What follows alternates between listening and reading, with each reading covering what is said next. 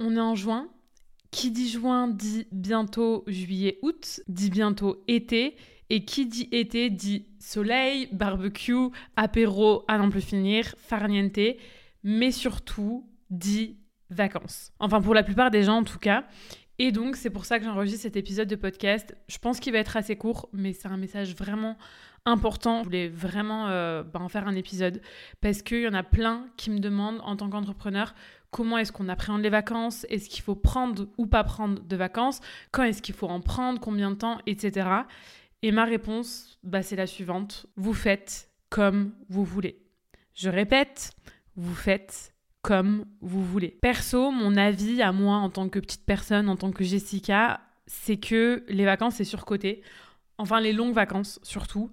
Parce que je déteste l'idée de genre complètement déconnecter pendant trois semaines par exemple.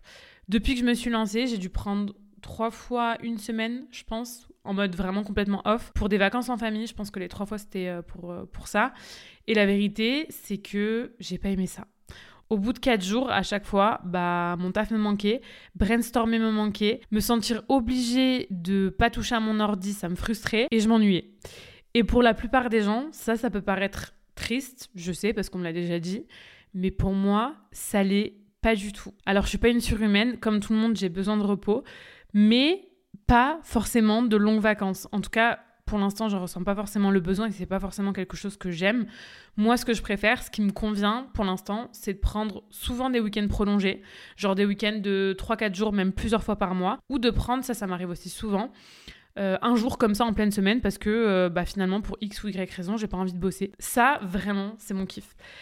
Alors sachez que c'est pas parce que c'est l'été qu'il faut prendre des vacances. Oui, c'est forcément une période plus light dans le sens où la plupart des gens sont en vacances, mais ça peut justement être genre le moment idéal pour se lancer dans un projet de A à Z, pour créer une nouvelle offre, pour repenser tout son business. Comme bien sûr, à l'inverse, ça peut aussi être euh, juste le moment de chiller parce que euh, bah, vous en ressentez profondément le besoin. Mais ce que je veux dire, c'est que prendre des vacances en été, c'est juste une injonction qu'on nous met dans la tête depuis qu'on est gosse. Et d'ailleurs, comme plein d'autres injonctions, hein, euh, il faut travailler euh, de 9h euh, à 18h tous les jours, du lundi au vendredi, pour pouvoir se reposer le week-end.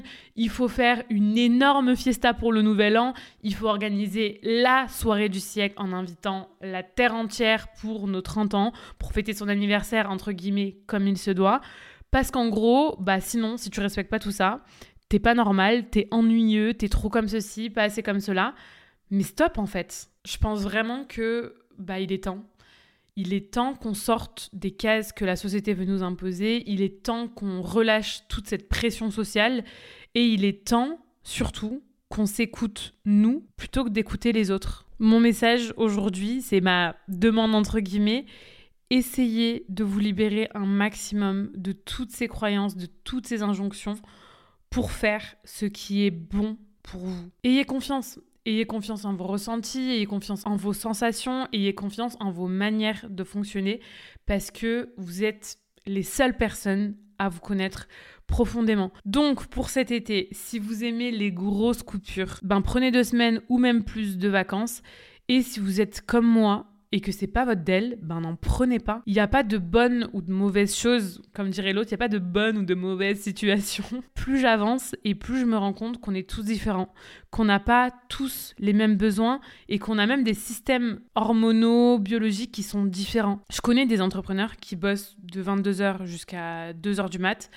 Pour moi, ça me paraît lunaire. Pour moi, c'est inconcevable parce que je sais que je serais mais tellement pas productive à cette heure-là. D'ailleurs, 22h, euh, je dors déjà dans la plupart des cas. Mais si vous, ça vous correspond, si ça correspond à vos pics de créativité, à vos pics de productivité, ben faites-le. Donc voilà, c'était le petit rappel du jour. N'oubliez pas que si vous avez décidé d'entreprendre, c'est aussi pour vous offrir cette liberté d'adapter un emploi du temps en fonction de vos singularités, tout simplement.